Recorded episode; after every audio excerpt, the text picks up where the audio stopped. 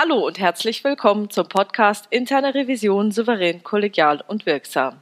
Mein Name ist Silvia Puhani und ich habe heute als Interviewgast Frau Dr. Annette Gebauer. Annette Gebauer ist systemische Organisationsberaterin und Inhaberin der Beratung Interventions for Corporate Learning.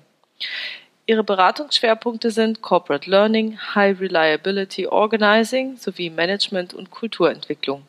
Sie unterstützt zahlreiche internationale Unternehmen in Veränderungsprozessen zur nachhaltigen Kulturentwicklung sowie zur Steigerung der organisationalen Lern- und Leistungsfähigkeit. Herzlich willkommen zum Podcast, Annette. Danke, dass Hallo, du dabei bist. Danke, dass es endlich geklappt hat. Ich habe, glaube ich, schon ein Jahr an dich rangebaggert und jetzt haben wir endlich einen Termin gefunden. Sehr gut, freut mich auch. Genau. Vielleicht mal kurz zurück zu deinem Lebenslauf. Wie kommt es denn, dass du dich auf High Reliability Organizing spezialisiert hast? Ja, ich, gute Frage. Ich beschäftige mich ja schon seit sehr, sehr langer Zeit mit der Lernfähigkeit von Organisationen und in dem Zug bin ich auch auf die Forschungsergebnisse von Carl Weick und Kesslin Sutcliffe gekommen. Die haben sich nämlich besonders zuverlässige Hochrisikoorganisationen angeguckt und haben sich die Frage gestellt, was machen denn eigentlich diese Organisationen im Vergleich zu anderen Organisationen, Hochrisikoorganisationen? Also das sind Atomkraftwerke, Flugzeugträger, Luftfahrtkontrolle, Krankenhäuser. Was machen diese Organisationen eigentlich anders, dass sie trotz dieser extrem hohen Komplexität und dem Risiko, was sie bewältigen müssen, eigentlich so eine ungewöhnlich hohe Zuverlässigkeit erbringen? Und jetzt sind ja Hochrisikoorganisationen normalerweise Organisationen, in denen Kontrolle und Standards und Regeln ein ganz, ganz wichtiger Bestandteil von, äh, des Organisierens sind. Und das, was ich halt interessant fand und was auch die wichtigste Erkenntnis dieser Forschung war, dass diese Organisationen eigentlich neben den ganzen Kontrollmechanismen, die sie natürlich auch haben, noch etwas anderes ausgebildet haben. Und das sind, das nennen Wyke und Sutcliffe kollektive kognitive Routinen. Hört sich erstmal sperrig an mit denen sie sich auch ganz besonders auf unerwartete Situationen ähm, vorbereiten. Also wie sie in unerwarteten Situationen überhaupt erstmal schnell registrieren können, dass was Unerwartetes passiert, also schnell Sinn aus Frühsignalen machen und andererseits dann aber auch schnell zu tragfähigen Entscheidungen im Moment kommen. Und das ist, finde ich insofern interessant für viele andere Organisationen, die jetzt vielleicht nicht so diese klassischen Hochrisikoorganisationen sind, weil man könnte, also ich betrachte manchmal diese hochzuverlässigen Organisationen oder HROs wie so Pioniere im Umgang mit Komplexität, Ambiguität, ähm, also all das, was man heute so FUKA World nennt. Und ähm, ich glaube, das, was Wyke und Sutcliffe da beschrieben haben, also diese kollektiven, kognitiven Routinen, sind eigentlich Fähigkeiten, die Unternehmen heute mehr und mehr brauchen, um in der, wie sie immer so gerne genannt wird, FUKA-Welt zurechtzukommen. Und so bin ich dazu gekommen und habe immer mehr gemerkt, dass diese Prinzipien, die Wyke und Sutcliffe rausgearbeitet haben, eigentlich sehr, sehr gut tauglich sind, um mit Unternehmen an ihrer Zukunftsfähigkeit zu arbeiten. Ich habe jetzt nochmal nachgeguckt. Ich habe dich vor ein bisschen mehr als, naja, eigentlich so vier Jahren im 2015 auf dem SWF Alumni-Treffen kennengelernt und angesprochen. Hast du nämlich einen Vortrag gehalten zum Thema Arbeitssicherheit. Mhm. Und ich hatte so den Eindruck, als ich gesagt habe, hey, ich bin der internen Revision, so weit ist es gar nicht weg davon, dass du gesagt hast, wie Revision. Hattest du überhaupt Berührungspunkte so zu Revisionen in deiner Arbeit? Also in der Tat als Beraterin habe ich bisher, also bis ich dich getroffen habe. Und seitdem habe ich natürlich mehr Berührungspunkte auch mit dem ganzen Prüfungsthema, weil ich es wirklich sehr, sehr spannend finde. Vorher eigentlich eher anderer Natur. Also ich erinnere mich noch gut, als ich meinen ersten Berührungspunkt mit der Revision hatte. Das war, als ich als junge Beraterin in einem Industriekonzern anfing und auf einmal ein ähm, Raunen durch die Abteilung ging oh, die Revision kommt und wir müssen alles revisionsfähig jetzt machen. und Hauptsache, du schreibst deine Rechnung revisionsfähig. Also, dass die Revision eigentlich wie so ein ähm, gefürchteter Buhmann dort behandelt wurde. Und was ich auch interessant fand, jetzt natürlich auch rückblickend durch unsere gemeinsamen Überlegungen, Diskussionen und so, dass natürlich die Revision da, also die einzige Umgangsform, die, ähm, die damals zumindest diese Abteilung einfiel, vor allen Dingen war, die Papiere revisionsfähig zu machen. Und das ist natürlich wahrscheinlich etwas, was ihr Revisoren euch nicht unbedingt wünscht. Ja, ich gut, ich meine, einerseits, es kommt da natürlich drauf an, worum es geht. Bestimmte Sachen muss man natürlich dokumentieren, da braucht man das Papier. Aber andere Sachen, wenn dann nur das Papier da ist und materiell gar nichts dafür getan wurde, sondern also nichts Sinnvolles, sondern einfach nur Papier beschrieben wurde, damit es eben vorhanden ist, dann macht es relativ wenig Sinn. Aber ich glaube, wir Revisoren sollten da ein bisschen aufpassen, weil wir selber das ganz genauso betreiben, wie die Fachbereiche es auch tun. Auch wir unterliegen da bestimmten Vorschriften. Auch wir müssen jede Prüfungshandlung dokumentieren und der Dokumentationsaufwand, der kann schon überhand nehmen. Das ist schon so. Und da gibt es dann bestimmt auch viele Papiere, die ausgefüllt werden, damit sie ausgefüllt sind und nicht, weil man das unbedingt gut findet oder sich intensiv damit beschäftigt hat.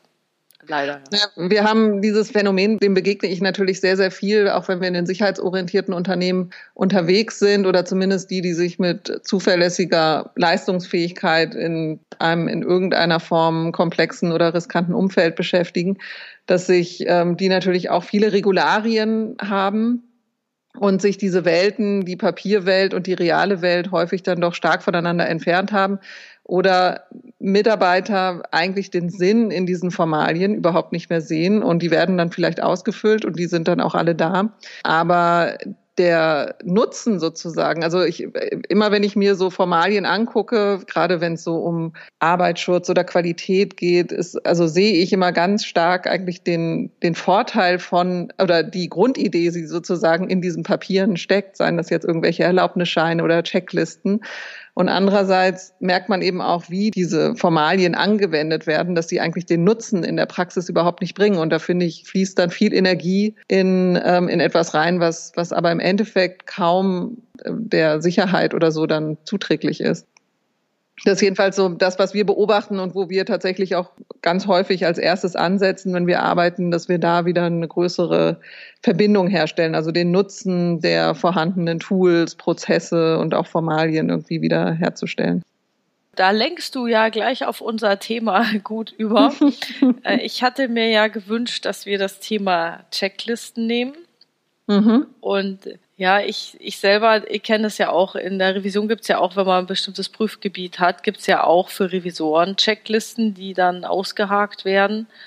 Und da werden wir dann sicher auch nochmal später genauer drauf kommen, was denn eine, eine gute Checkliste ist. Aber es ist schon so, dass es sehr viel Dokumentation gibt und eigentlich wäre es Wichtigste, dass sich die Leute damit auseinandersetzen. Und dann nur Nachweise zu produzieren und Artefakte zu schaffen, damit die halt schön abgelegt werden können, ist natürlich was anderes. Kommt immer darauf an, auf welchen Prüfer man trifft. Den, der es einfach haben will, der dann einfach sagt, wunderbar, alle Checklisten ausgefüllt, vielen Dank. Oder den, der sagt, ja, dann erzählen Sie mir doch mal, was drinsteht und wie Sie auf die Antwort gekommen sind. Hm. Ja, also ein, ein Beispiel, was, was wir zum Beispiel häufig diskutieren, ist, es ja vorgeschrieben, dass es zu jeder Tätigkeit eigentlich eine Gefährdungsbeurteilung gibt. Und ähm, das ist einfach, wenn man mit Praktikern spricht, schier unmöglich, diese Aufgabe wirklich gut zu erfüllen, sozusagen. Also, dass wirklich für jede Tätigkeit eine Gefährdungsbeurteilung vorliegt, also die man mit Sinn und Verstand ausgeführt hat, gefüllt hat. Es sei denn, man fängt an, ähm, bei einigen Tätigkeiten Copy-Paste zu machen.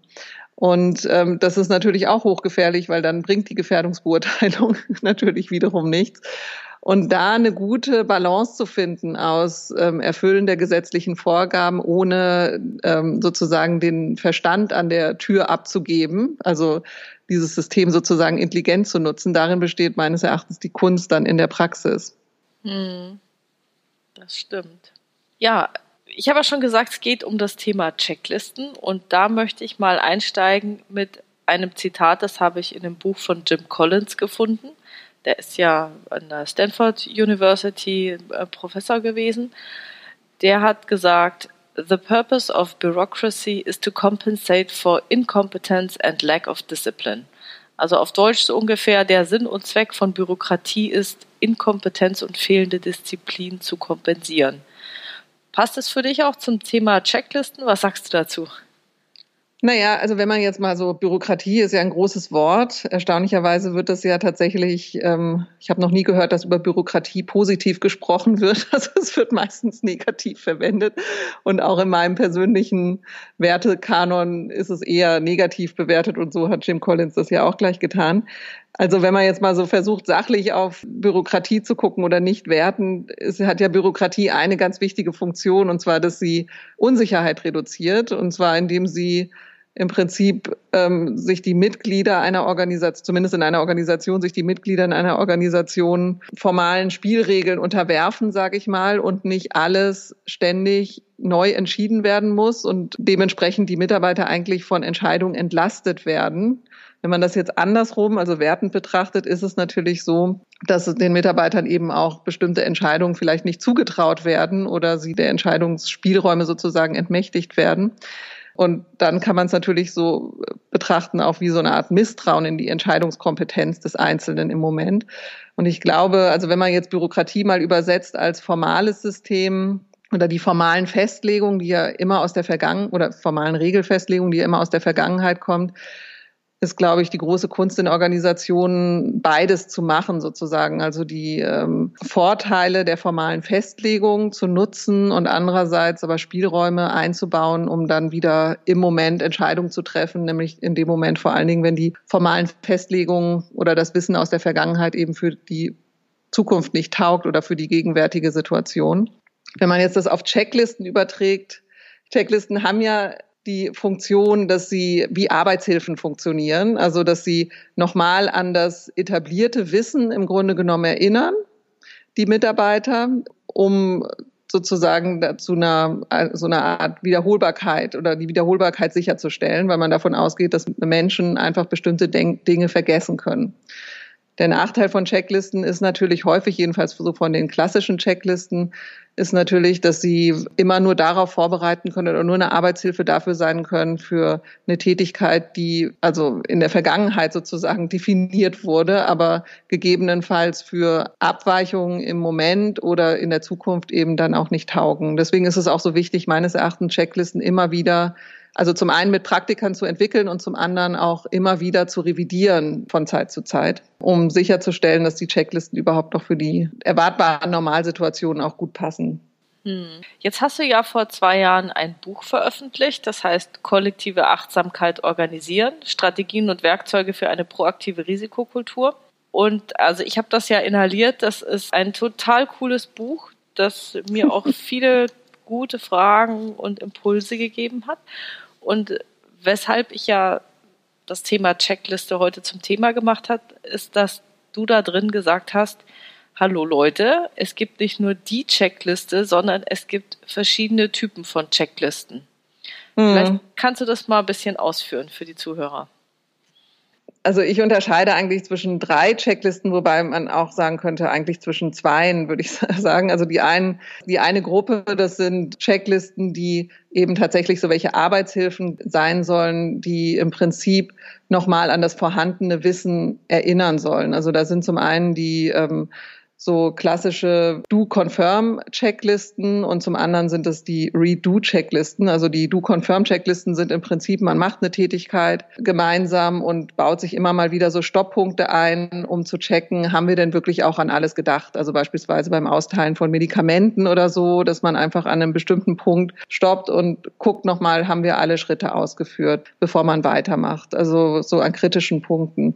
Diese Do-Confirm-Checklisten eignen sich eher für Routinetätigkeiten, wo man vielleicht einfach dadurch, dass man ähm, eine Tätigkeit sehr, sehr häufig durchführt, sich schon so sicher ist, dass man dann gegebenenfalls bestimmte Dinge vergisst.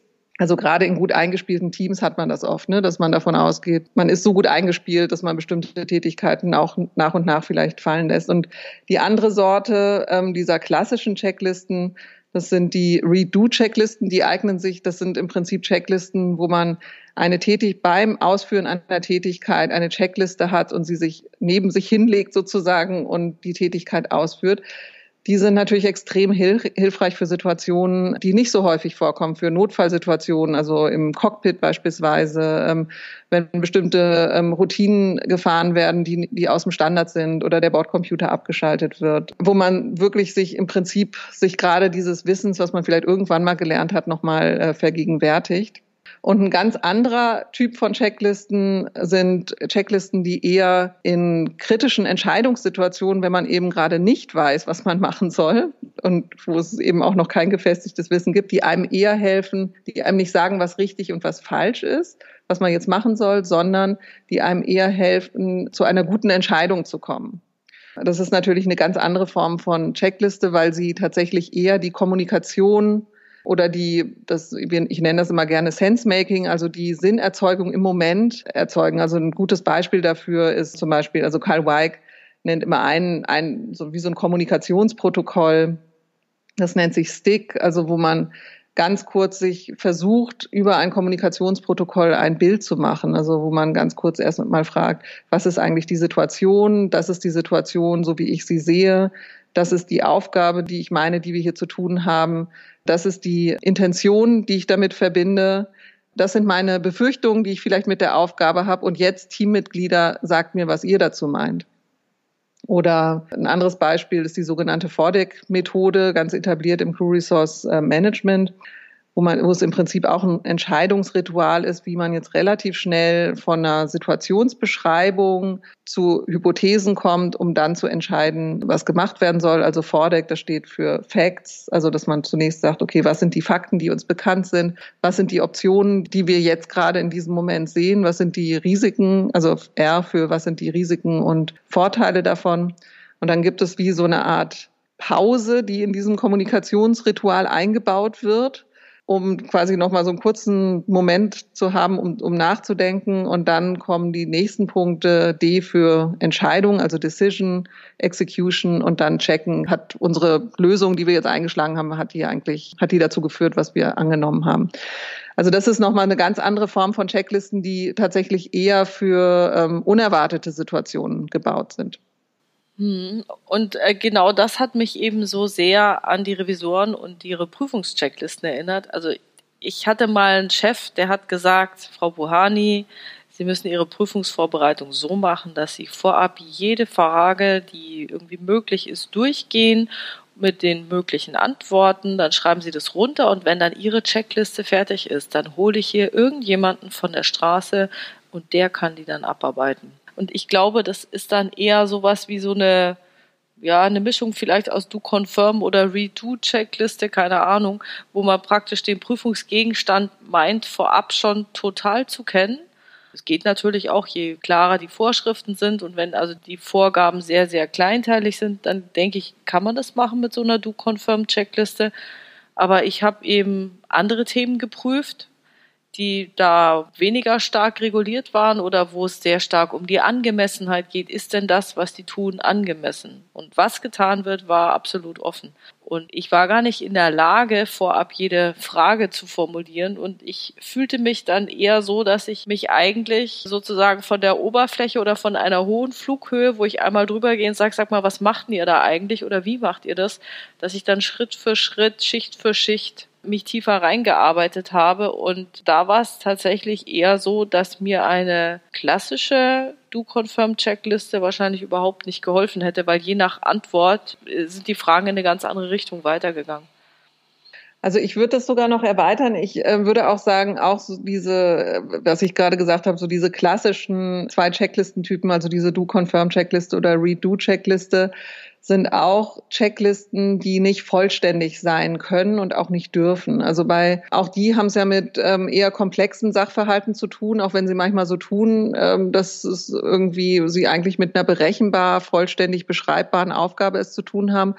Aber wenn man sich mit wirklichen Checklisten-Experten unterhält, also es gibt so ein ganz schönes Zitat von einem ähm, Checklisten-Experten von Boeing, der Bormann, der sagt, eine Checkliste fliegt kein Flugzeug. Und ich erlebe im Alltag, sehe ich sehr, sehr viele Checklisten, die sind anders gebaut, die sind so gebaut, wie du es gerade beschreibst, also auf Vollständigkeit und im Prinzip so gebaut, dass jeder Dummy oder dass es sie mit der Fantasie gebaut sind, dass jeder Dummy diese Checkliste in der Hand hat und die, diese Aufgabe dann ausführen kann.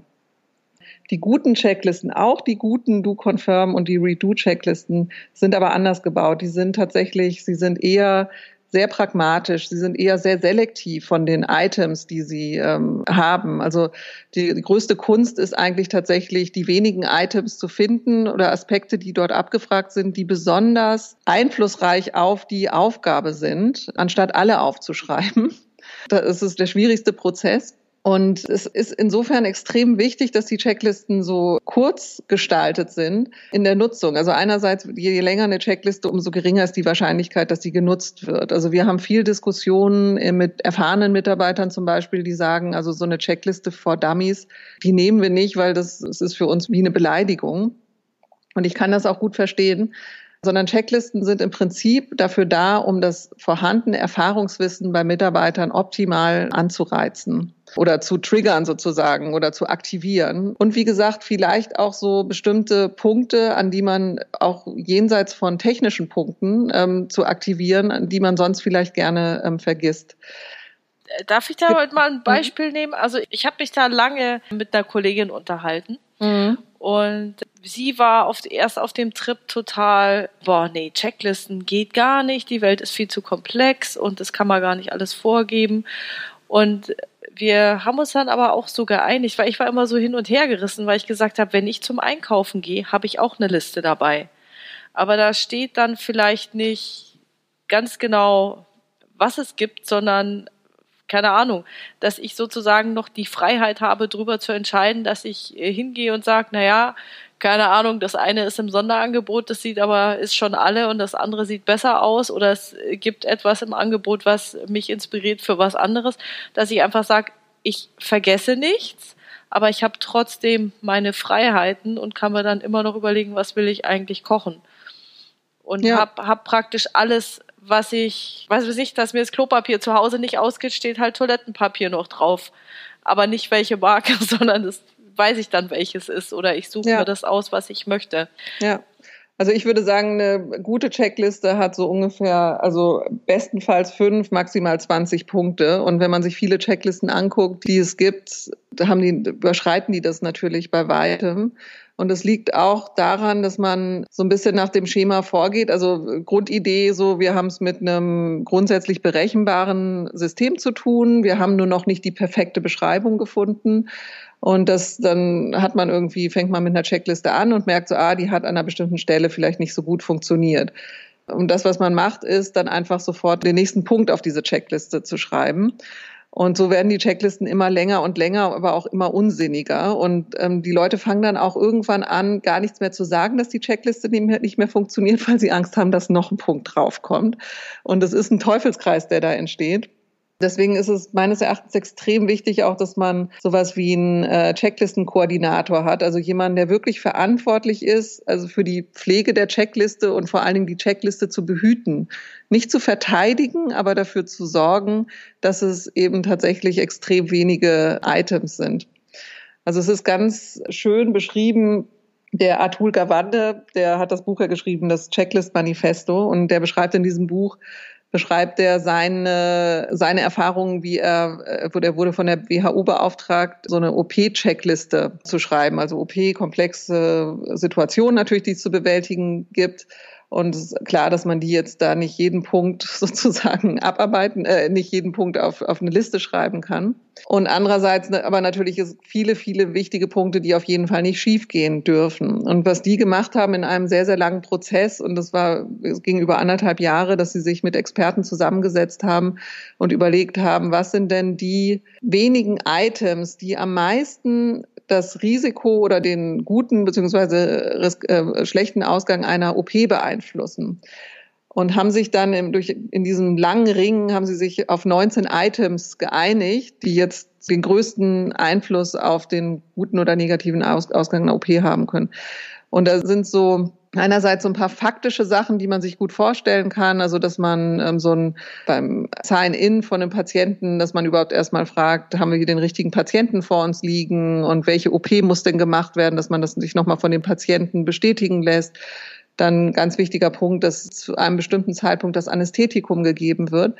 Es sind aber auch so ganz andere Punkte noch dabei, die eher kommunikativer Natur sind, also die dafür sorgen, dass man als Team gut arbeiten kann. Also in so einem ähm, mit bei so mittleren Stopppunkt, das nennt sich dann Timeout, gibt es zum Beispiel einen Punkt, der heißt, hat sich jedes äh, Teammitglied hier eigentlich vorgestellt ähm, und seine Rolle kurz bestätigt, einfach weil man aus vielen gut gelaufenen und auch schlecht gelaufenen OPs weiß, dass diese Teamaktivierung also extrem dazu beiträgt, wenn jeder seinen Namen gesagt hat, dass man im kommunikativen Prozess, dass äh, die Schwester zum Beispiel sich traut, dann auch überhaupt etwas zu sagen, wenn ihr etwas auffällt. Oder da sind dann so Punkte wie, haben wir ganz kurz darüber gesprochen, welche unerwarteten Ereignisse wir gegebenenfalls antizipieren können oder was gegebenenfalls Frühsignale dafür sein können. Einfach nur, natürlich erschließt man das in so einem kurzen Moment, wenn man darüber reflektiert, wird man jetzt auch nicht alle Frühsignale reflektieren. Aber die Aufmerksamkeit oder die Wahrnehmungsfähigkeit der Teammitglieder richtet man darauf aus, dass andere im Prozess erscheinende Frühsignale oder unerwartete Ereignisse gegebenenfalls eher aufgenommen werden oder dass es die Erwartung da ist, dass diese dann auch kommuniziert werden. Also ganz interessante Checkliste ist da meines Erachtens ähm, entstanden, die, wie es immer so ist, natürlich sehr, sehr stark dann von der Durchführungsqualität auch abhängt. Also letztlich, wie sie dann angewendet wird. Weil ich kann mir vorstellen, egal wie gut die Checkliste ist, man kann sie immer noch befüllen und zur Seite legen und nicht richtig nutzen. Ja, ja, also das ist auch ganz nett in der Beschreibung von dem Atul Gawande, der dann beschreibt, okay, dann nach dem Prozess von anderthalb Jahren haben wir, ähm, standen wir dann irgendwann im OP-Raum und dann wollte ich die Checkliste dann auch anwenden und habe dann quasi mal so ins Team gefragt, und was ist denn jetzt eigentlich mit der Safety Surgery Checkliste? Und dann sagte die eine Schwester, nee, nee, das ist schon erledigt, die habe ich schon ausgefüllt, wo dann Kavande meinte, nee, nee, Moment, also so habe ich mir das eigentlich nicht vorgestellt. Das ist doch ein Kommunikationstool und nicht eins, was jetzt eine einzelne Person ausfüllt, die beurteilt, ob das jetzt alles schon stattgefunden hat. Also ganz großer Unterschied natürlich. Ne? Also ob man jetzt einfach jemanden hat, der die Checkliste vorausfüllt ich glaube, es ist so schwer, sie umzusetzen, weil es dann eben doch hektisch ist, weil keine Zeit ist, weil man denkt, ach ja, komm, weiß ich doch, wer hier im Raum ist, nicht immer wieder das Gleiche. Was sind denn da so für Routinen oder was kannst du da empfehlen, dass man es trotzdem tut? Also, dass man sich selber wieder daran erinnert, nein, ich fülle das nicht einfach aus, wir machen das jetzt. Also vielleicht also konkretes also, Beispiel für mich, da kannst du mich dann gleich coachen. Wir haben uns, äh, wir wissen, dass es gut ist und wir nehmen es uns jedes Mal vor, bevor wir zum Beispiel in so eine Schlussbesprechung oder irgend so ein größeres äh, Gespräch mit dem Fachbereich gehen, dass wir sagen, okay, wir setzen uns vorher nochmal zusammen, wir gehen alles durch, was sind unsere Punkte, was sind unsere Argumente, welche Gegenargumente könnten kommen, wie werden, welche Argumentationsstrategie haben wir, wer sagt, wann was, also wer macht die Begrüßung, wer führt durchs Programm, wer greift ein, also solche Abmachungen. Dass wir uns vorab vor so einem großen Gespräch zusammensetzen, es vorab nochmal durchgehen und dass wir hinterher uns tatsächlich nochmal die Zeit nehmen und zu sagen, okay, wie ist es jetzt gelaufen und was wollen wir das nächste Mal verbessern. Da wird jeder sagen, ja, coole Sache, sollten wir machen, wollen wir auch machen, aber irgendwie, das geht dann vielleicht zwei, drei, vier, fünf Wochen gut und dann muss ich sagen, ertappe ich mich dabei, dass wir dann doch auf einmal im Gespräch sitzen und ich denke mir jetzt, verdammt, hätten wir uns mal vorbereitet. Ja, also deswegen, also Checklisten benötigen ein hohes Maß an Disziplin. Also das, was ich so erlebe, ist, A, muss es überhaupt erstmal so professionelles, also es muss wie zum professionellen Selbstverständnis dazugehören, dass die Checklisten, dass das was Gutes ist und dass es auch etwas ist, was erfahrene Mitarbeiter genauso angeht wie unerfahrene Mitarbeiter, weil das ist häufig, das erlebe ich jedenfalls häufig in Organisationen, dass es die Checklisten eher für die Unerfahrenen oder vielleicht noch für die Kontraktoren gesehen werden, aber nicht für die alten Hasen. Letztens in einem Unternehmen gab es sogar eine Umschreibung dafür, das, wie hieß das, Good Workmanship oder so. Also, dass erfahrene Mitarbeiter eigentlich keine Checklisten brauchen, weil die wissen ja eigentlich noch besser, wie es geht. Das ist natürlich hochriskant. Und ähm, also es braucht erstmal dieses professionelle Verständnis sozusagen, dass die Checklisten was bringen. Dann müssen die Diskussionen extrem kurz und diszipliniert sein. Und die Leute müssen die Erfahrung machen, dass es was bringt. Dann ist natürlich die Aufmerksamkeit von Führung im Endeffekt auf diese Checklisten extrem wichtig. Also Wir haben beispielsweise mal in einem ähm, Chemieunternehmen, da ging es um die ähm, Erlaubnisscheine. Die haben so viel, ähm, also hatten einerseits sind Erlaubnisscheine da, also letztlich die Freigabe von überhaupt Änderungen an den Anlagen, die da skizziert werden, wo die unterschiedlichen, also der Sinn und Zweck von diesen Erlaubnisscheinen ist, dass die Gewerke sich kurz abstimmen, sozusagen, ob diese Anlagenänderungen gemacht werden kann und dass jeder natürlich auch Bescheid weiß, dass sie gemacht wird. Und es ist wirklich so eine ganz, so ein richtiger Prozess, der da durchschritten wird mit Vorortbegehungen und, und, und und verschiedenen Unterschriften, die da geleistet werden müssen. Und die standen an so einem Punkt, wo sie gesehen haben, wir haben dieses Tool, wir finden es natürlich extrem sinnvoll, wir müssen das auch machen, das sagen unsere Vorschriften, also wir machen uns strafbar, wenn wir es nicht machen. Aber der Prozess ist einfach, also das wird nicht in einer hohen Qualität gemacht, also maximal, also die sind häufig falsch ausgefüllt und, also das sieht man allein vom Papierwerk und teilweise wurde auch nicht das gemacht, was dann auf dem Papier steht. Und was ähm, die Führungskräfte da gemacht haben, ist, dass sie gesagt haben, wir wollen eigentlich auch, also einerseits kontrollieren wir viel mehr die, ähm, überhaupt erstmal die Papier Papierbasis. Das wäre jetzt so der Zugang der Revision vielleicht auch, ne, dass man jetzt kontrollieren würde. Darüber hinaus haben die Führungskräfte aber auch gesagt, wir wollen aber auch, dass der Sinn des, und der Nutzen von den Erlaubnisscheinen und auch die Schwierigkeiten, die wir haben, dieses dann doch sehr komplexe Tool eigentlich zu nutzen, ähm, dass wir das mehr zum Thema machen und haben dann in den ähm, Morgenbesprechungen sich regelmäßig immer einen Erlaubnisschein genommen und sind den mal durchgegangen, nicht jetzt um zu sagen, da hast du aber was falsch gemacht, sondern an welcher Stelle gab es jetzt eigentlich Missverständnisse? Ne? Ähm, warum haben wir das so ausgefüllt? Ähm, welche Fragen kommen uns da eigentlich? Was bringt uns das eigentlich? Also das viel stärker in der Kommunikation äh, nochmal so, wie er daran erinnert wird, also für Checklisten, die besonders wichtig sind und alle anderen Checklisten sind vielleicht auch nicht notwendig, dass man tatsächlich da nochmal die Qualität der Nutzung nochmal versucht hat zu erhöhen. Und dann wird auch natürlich automatisch irgendwann der Sinn der Erlaubnisscheine oder dieses, der, der Checklisten auch wieder mehr gesehen von den Mitarbeitern, weil es dann sowas wie ein kollektives wie zu so einer, ein Teil der kollektiven Profession auch ist. Ne? Und dann ist es auch wieder interessant für die erfahrenen Mitarbeiter da mitzumachen. Mm, ich glaube, dass dieses mit der Erfahrung und den Nicht-Erfahrenen, ich glaube, dass das tatsächlich einer der Knackpunkte ist. Weil wenn man das schon 20 Jahre macht, den Job, da ehrlich gesagt, ich habe auch keine Lust auf so eine Anfänger-Checkliste. Und viele von diesen Aushakprüfungen, die sind tatsächlich für Anfänger gemacht damit das schnell abgearbeitet werden kann, damit man diese Erfahrung gar nicht braucht oder beziehungsweise man kann seine Erfahrung gar nicht reinbringen, sondern wenn man mit Erfahrung so eine schlechte Checkliste zum Beispiel durchgeht, dann ärgert man sich die ganze Zeit, weil man sagt, so ein Schwachsinn, wieso steht denn das jetzt da? Macht doch in dem Fall gar keinen Sinn. Mhm. Und ja. da habe ich dann auch gemerkt, okay, ich habe mich da sehr stark darüber geärgert, über Dinge, die da drin standen, die nicht relevant waren vielleicht in dem Zusammenhang mhm. oder ja. wo man, wo man eigentlich immer nur sagen muss, ja, nicht anwendbar, nicht anwendbar. Aber die wichtigste Frage hast du nämlich vergessen. Und ich glaube, das ist auch ein Punkt, gerade bei der Revision. Wir haben ja schon Checklisten mit bestimmten Fragen, wo wir einfach sagen, okay, haben wir alles abgeklappert. Aber was ich festgestellt habe, wenn du jetzt so eine Liste hast und du kriegst sie, man verlässt sich so unheimlich drauf, dass die komplett ist. Und ich habe ganz oft erlebt, dass auch ich selber oder auch meine Mitarbeiter tatsächlich vergessen haben zu überlegen, was fehlt denn eigentlich und ist die noch anwendbar mhm. zu dem jetzigen Zeitpunkt? Ja. Also ich denke immer, bevor man eine nimmt, und das heißt ja immer so, oh, ich muss die und die Prüfung machen, hast du mal eine Checkliste für mich? Nochmal sich hinzusetzen und zu überlegen, ist es überhaupt, ist es anwendbar und was fehlt? Was ist nicht mhm. drauf? Ja. Klar, Checklisten sollten in jedem Fall dazu führen, dass die Leute, also sollten so gestaltet sein, dass die Leute den Kopf anschalten und nicht abschalten. Das wäre hochriskant.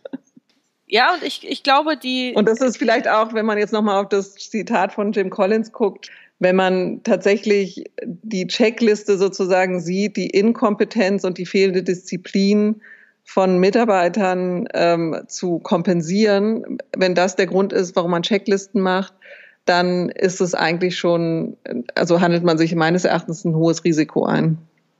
Und was sind jetzt genau nochmal die Risiken? Das würde ich gerne nochmal klar rausarbeiten. Was ist das Problem von solchen fixen Checklisten? Naja, also entweder, dass sie nicht genutzt werden ähm, oder dass, also wir haben, die Risiken haben wir jetzt eigentlich schon gestreift, ne? Also, ja, ja. dass sie Sie werden entweder nicht genutzt, sie werden ähm, die, ähm, sie, weil die erfahrenen Mitarbeiter sie nicht nutzen und dann gibt es Inkonsistenzen in der in der Durchführung oder sie werden als lächerlich ähm, betrachtet. Sie führen dazu, dass Mitarbeiter den Kopf abschalten.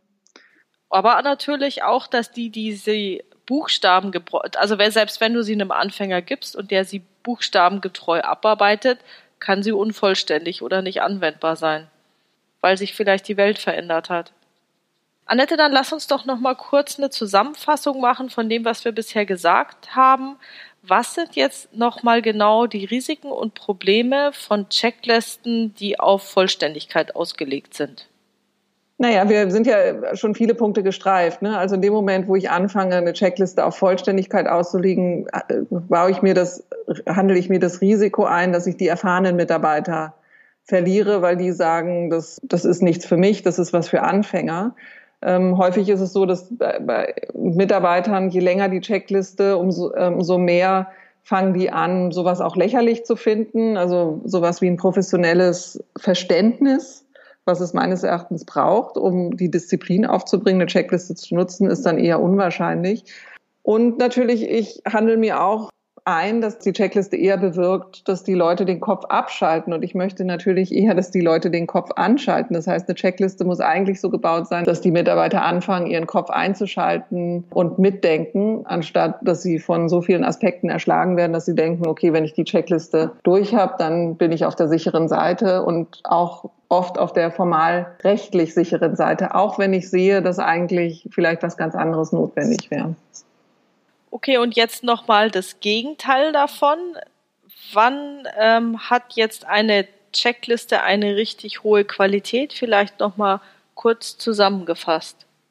Also sie hat wenig Punkte, fünf bis zwanzig Punkte. Genau. Also so wenig Punkte wie möglich, die Länge abhängig von der Aufgabe, also Richtwert so fünf bis maximal zwanzig Punkte. Dann ist es meines Erachtens wichtig, dass Checklisten pragmatisch sind und eben keine vollständigen Handbücher. Also das heißt, nicht jedes Detail muss auf die Checkliste, sondern dass man sich wirklich konzentriert auf die Killer-Items, wo es wirklich gefährlich wäre, die zu unterlassen oder wo man weiß, dass sie häufig vergessen werden oder zum Problem werden. Ein paar Beispiele dafür hatte ich ja schon genannt.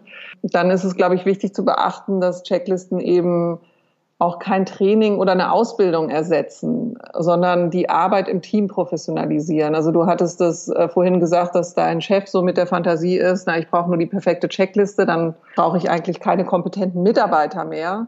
Ich glaube, bevor man anfängt, wirklich Checklisten zu entwickeln, sollte man darauf achten. Dann ist muss man, also in dem Moment, wo da 20 Items draufstehen, muss man auf eine übersichtliche Gestaltung achten. Also zum Beispiel den Prozessverlauf visualisieren, bewusster Einsatz von Farben oder bestimmte Stopppunkte. Also ich habe Checklisten gesehen, die sind so Kraut und Rüben, weil die einfach historisch gewachsen sind und letztlich auch von Leuten entwickelt worden sind, die natürlich dafür überhaupt kein Gespür haben. Also häufig von Technikern beispielsweise, die, die das gemacht haben. Die teilweise, also Versionierung, also manchmal sind es auch so ganz operative Dinge, die extrem wichtig sind. Ein weiterer Punkt sind so fixe Zeiten für Stopppunkte, die man festlegen sollte, ähm, wo man die macht, äh, die, die durchführt, diese Checklisten, weil wenn es keine Stopppunkte gibt oder keine vereinbarten Momente, wo Checklisten genutzt werden, dann werden sie auch nicht genutzt werden, meines Erachtens.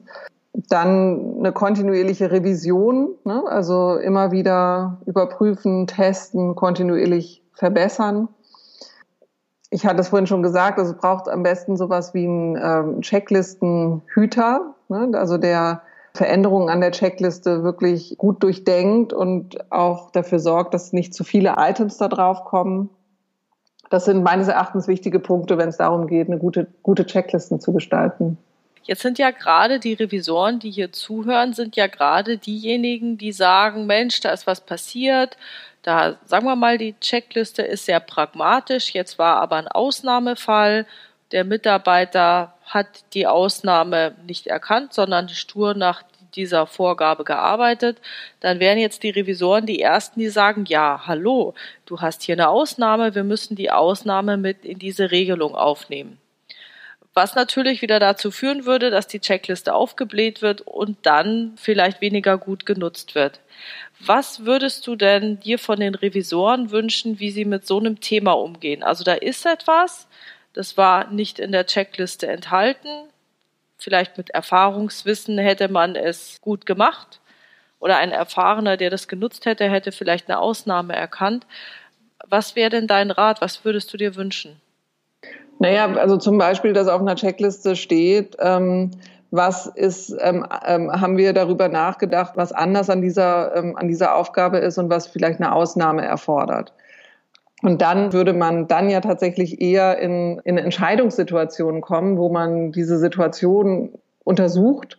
Also ich will jetzt nicht, würde die jetzt nicht sofort sagen, dass dann sofort ein Kommunikationsritual greift, ne, aber dann braucht es im Moment, im, in jedem Fall eher, also dann ja Ideen, wie man dann auf eine Lösung kommt. Aber ich würde tatsächlich eher, also ich würde jetzt nicht jede, jede Ausnahme versuchen, auf die Checkliste zu schreiben, sondern eher dann auf Kommunikation setzen. Also haben wir uns über die Besonderheiten, die in dieser Aufgabe sind, haben wir uns darüber ausgetauscht und sind wir zu einer Entscheidung gekommen, wie wir mit dieser Ausnahme umgehen.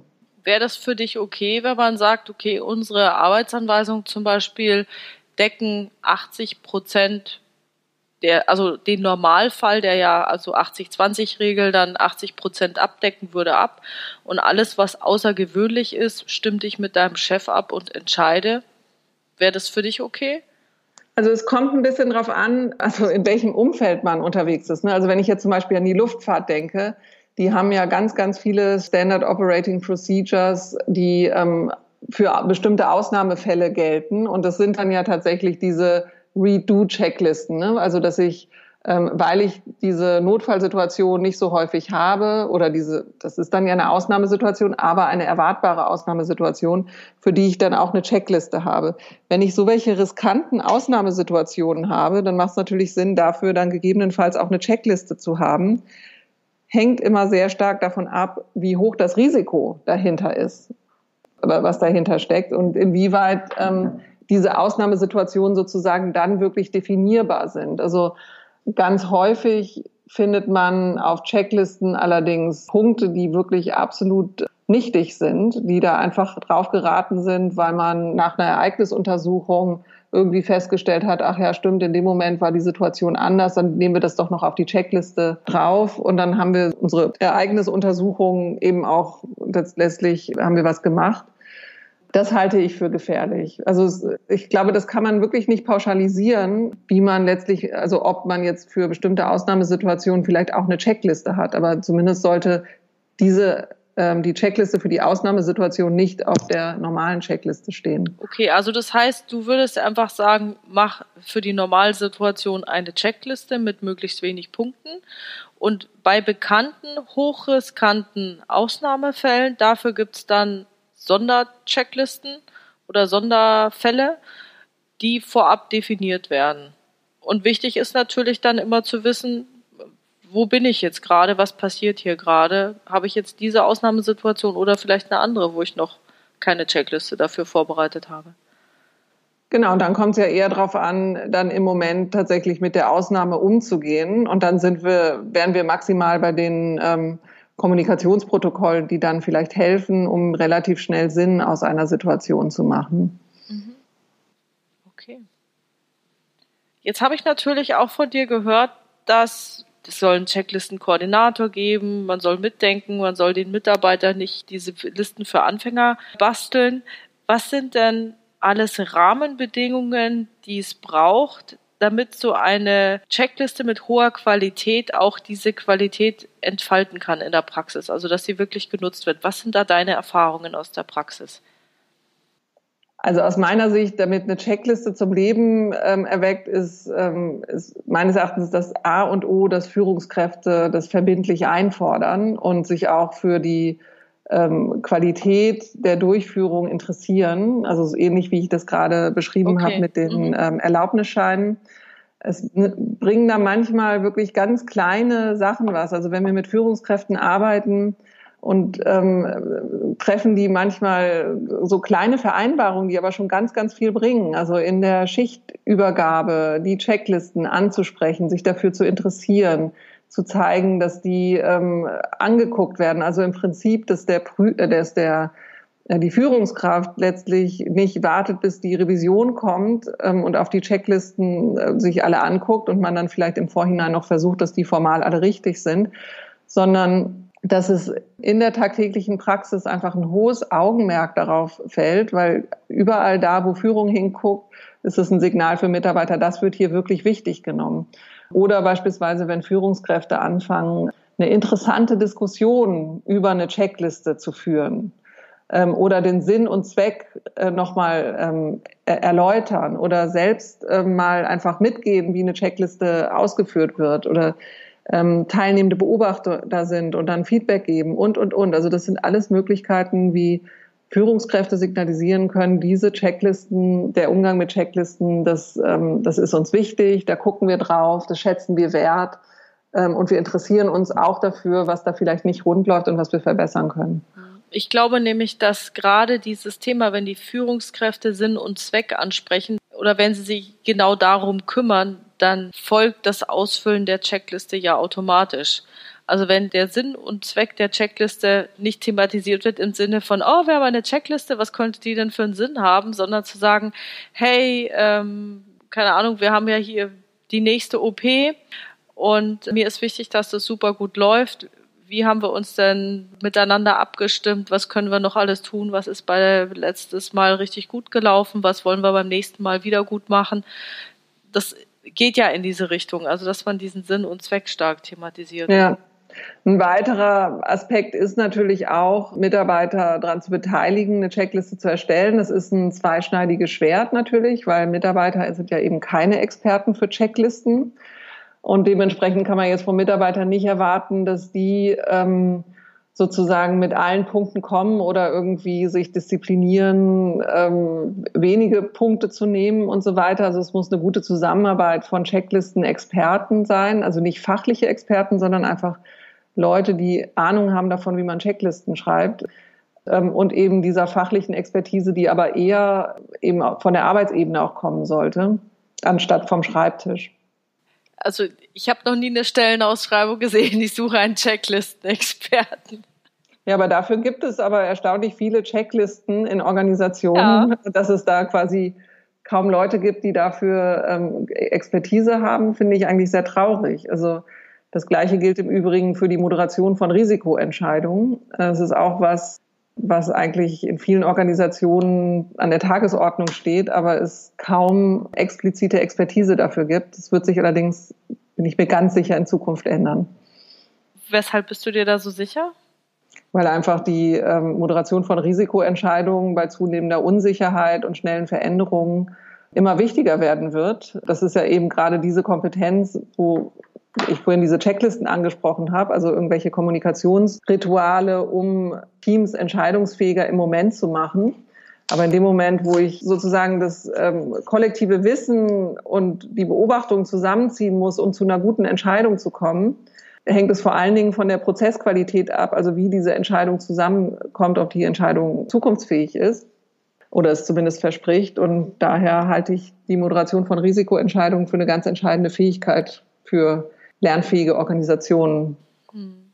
Ich glaube, das ist eben mit, mit VUCA, weil was ich so beobachte, und ich kann da falsch liegen, ich glaube, dass VUCA dazu führt, dass diese Sozialdimension viel stärker Beachtung finden muss in den Organisationen.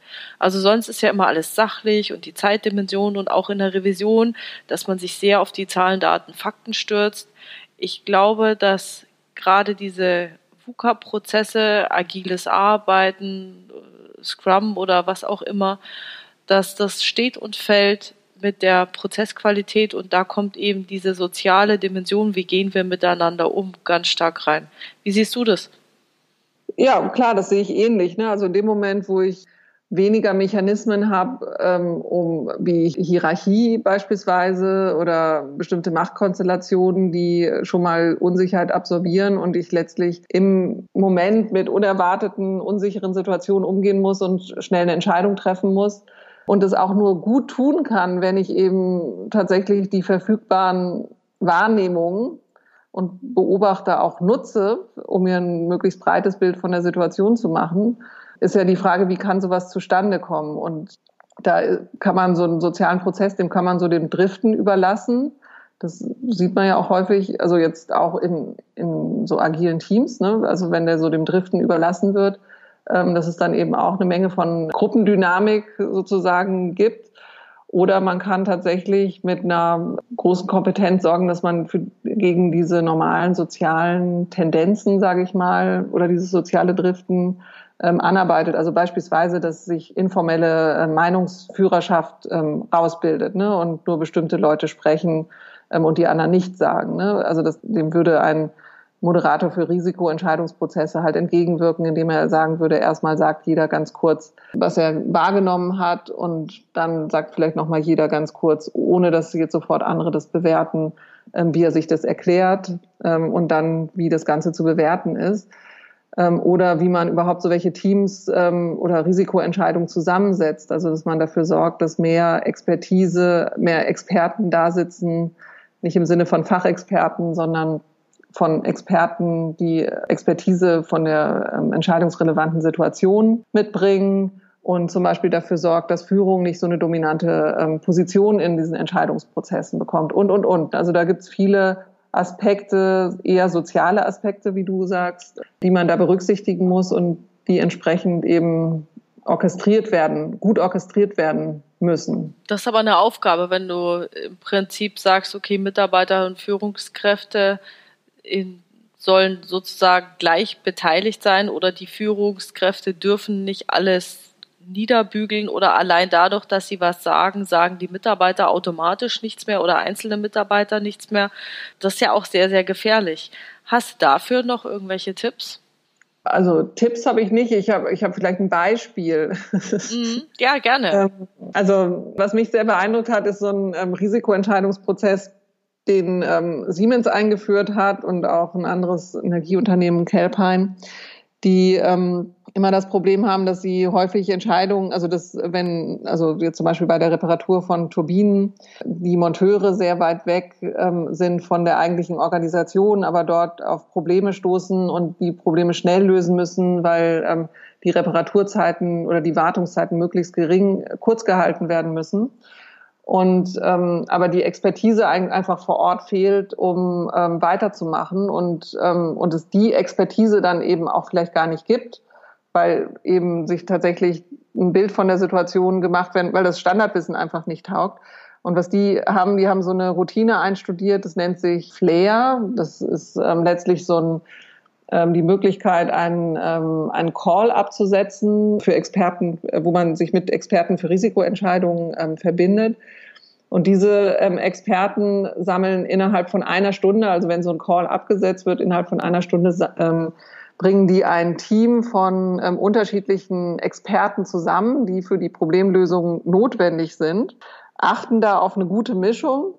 Und in diesem äh, Team gibt es auch nochmal so ganz unterschiedliche Rollen. Also da gibt es zum Beispiel den Knowledge Broker, das ist jemand, der weiß eigentlich selbst ganz wenig, aber der weiß, wo die Expertise in der Organisation sitzt und wen man vielleicht noch anzapfen könnte, wenn man bestimmte Fragen hat. Oder klar, es gibt natürlich äh, die Monteure vor Ort, die dann da, da sind.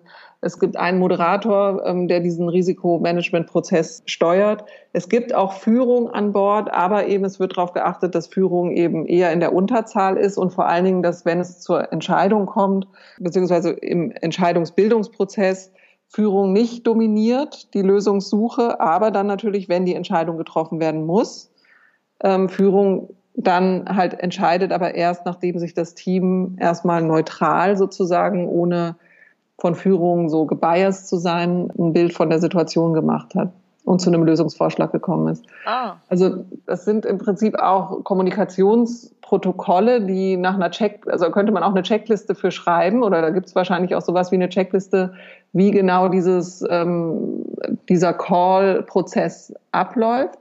Aber es ist eben eher eine Checkliste, wie muss Kommunikation strukturiert sein, damit wir uns relativ schnell Sinn machen können in unerwarteten Situationen. Mhm. Ja, ich glaube, da haben wir noch viel zu tun und viel zu lernen, weil meiner Erfahrung nach sind die Unternehmen nicht alle so weit. wie jetzt hier in diesem Beispiel bei Siemens, dass die schon solche disziplinierten Vorgehensweisen haben in der Entscheidungsfindung. Und das ist, genau, vielleicht, ja. das ist vielleicht auch eine Aufgabe für die interne Revision, mal darüber nachzudenken, wie denn da Entscheidungen getroffen werden. Weil meistens geht man ja darauf zurück, gab es eine Entscheidung, ist sie kompetenzgerecht entschieden worden, also sind die, haben die richtigen Leute das entschieden und das war's dann. Aber den Prozess nochmal zu gucken, wie ist sie denn qualitativ entstanden, das fände ich auch nochmal sehr interessant. Mhm. Ja. Ich glaube, da ist auch nochmal Bedarf in Zukunft. Mhm. Aber das ist ein anderes Thema. Sehr schön. Annette, mir hat es total viel Spaß gemacht. Vielleicht könntest du denjenigen, die ähm, dich kontaktieren wollen, noch einen kurzen Tipp geben, wie man und wo man dich gut finden kann. Also am besten ihr oder sie gehen auf unsere Webseite www.icl.berlin. Da findet man eigentlich alles, was man finden muss, um sich ein bisschen zu belesen und mit uns in Kontakt zu treten. Und schreiben Sie mir, schreibt mir eine E-Mail und alles ist gut. Sehr schön. Dein Buch packe ich in die Show Notes. Deine Webpage werde ich auch nochmal verlinken. Und dann bleibt mir nur eins zu sagen. Vielen, vielen Dank für das tolle Interview, Annette. Hat mir riesig Spaß gemacht und ich äh, habe das Gefühl, wir müssen uns dann nochmal über ein paar andere Sachen auch nochmal unterhalten. Sehr gerne. Also danke. Tschüss. Tschüss.